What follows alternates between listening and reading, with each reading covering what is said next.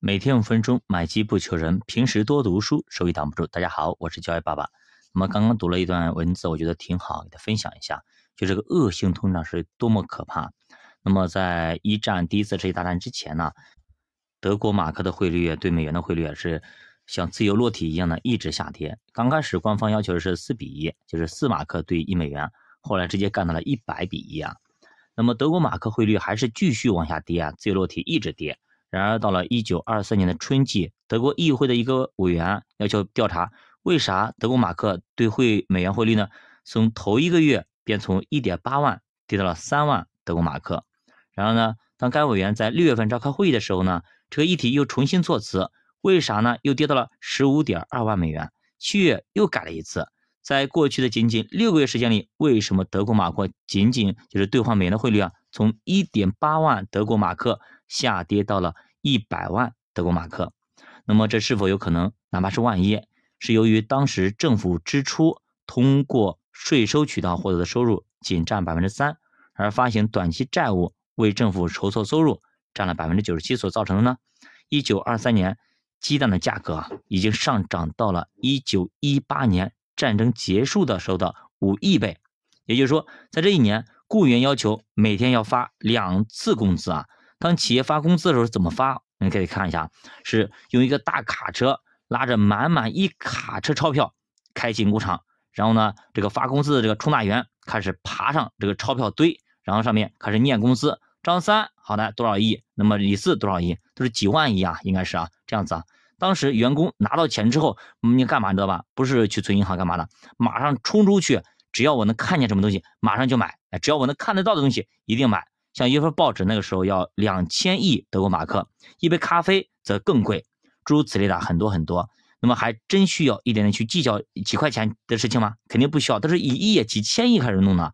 事情到了这种地步，已经不再是开玩笑了。失业问题又回来了，街上又开始出现了一些骚乱，所以费雪所说的那种那种恐慌的那种糟糕的情况又出现了。所以大家发现没有，真的恶性通胀非常可怕。让我真的想到了当年民国时期啊，都是拿着一捆一捆钱去买菜的一个场景啊，所以说真是不敢想象这种情况到底几十年以后钱到底还是值不值钱这个问题啊。所以说，在一个温和的通胀的情况下，像我们中国对吧，也是就是贬值了很多。但是你读过德国这段历史，你会发现我们真是小巫见大巫啊！真的，一份一份报纸两千亿啊，一份咖啡可能更贵，什么概念？几千亿、几千亿的。感觉我们最近爆出来的那种那种新闻啊，什么王力宏呢也一点五个亿啊，等等啊，这薇娅的十三点四个亿，感觉都小巫见大巫了啊，就是一种情况。所以说，真的通胀起来，恶性通胀起来的话，真的太可怕了，我们手里的钱瞬瞬间就不值钱了。所以说，咱们做投资的时候也注意点通胀这个问题啊，别看着你一年挣百分之三、百分之五怎么样怎么样的，你要扣除通胀。如果你挣百分之五，你扣除四个点的通胀，你只挣百分之一。大概就这样的情况，所以说，呃，有些大主啊、博主啊，包括我的老师等等，很多时候都要大家一定要不要去买房，要投资啊，要卖房投资。我觉得这个是不是特别建议啊？我说的非常不建议啊。如果你是刚需，一定要去买个房子，呃，先买个房子先住着，然后呢再去做投资，我觉得更好。不然的话，你结婚怎么办？小孩子上学怎么办？对吧？这个一定要考虑。像我的老师，他没有孩子，对他无所谓，而且他爸妈有房子，有好几套房子，而且他有很多钱，没必要。他一年两千多万，他还需要去囤房子吗？没必要。他把他想买什么时候都可以买，但是普通老百姓不一样了，所以很多人傻乎乎的听了他建议，赶紧去卖房子去炒去炒股，卖房子去买基金，我觉得很傻，对吧？你你就去年如果是去年买买了房子，今年就去炒股了，一年没挣钱，按他组合来说没挣钱，那没挣钱你怎么办？对吧？你的房子还房租要交吧？交了一年房租，你们你讨厌不讨厌？对吧？所以说，不要老是跟着谁都去学，你跟着人家学，你给人家层次一样嘛，要门当户对。选老师、选博主也一样的情况，对不对？你如果是平常一个普通老百姓，平常老百姓手里也没多少钱，那你你就找一个踏踏实实的，好好去读书，别跟着人家瞎瞎起哄。人家说啊，不要买房干嘛的，要去投资，人家一年挣个几千万，人家买不买房都无所谓，对吧？人家想买房随时就可以买了，人家不想买而已。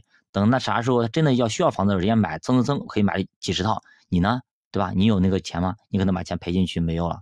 咱打个不恰当的比方啊，比如说人家放个一百万去投资了，你也放一百万投资了，那么人家的一百万也就是毛毛雨啊，九牛一毛。但你那一百万可能是是你的全部身家。那那个时候，假如人家一百万放进去，人家套死了，那这个时候人家可能十年、二十年、五十年、一辈子人家不娶都没事，你可以吗？可能就不可以，对吧？你这钱总会要用的。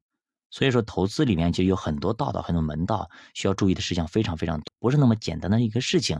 所以呢，如果是真的那么简单的一个事情，呃，所以说大部分那么聪明人早就把这个事情给做好了。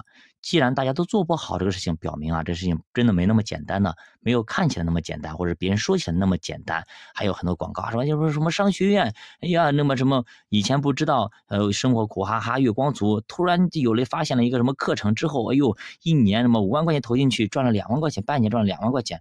哎，我在想他投的什么东西啊，对吧？什么什么概念啊，什么玩意儿啊？哎呀，自自从有了听了这个课程之后，转变了思维，学到什么东西，马上就是赚了很多很多钱。我在想，他你本身他有就是个月光族，他。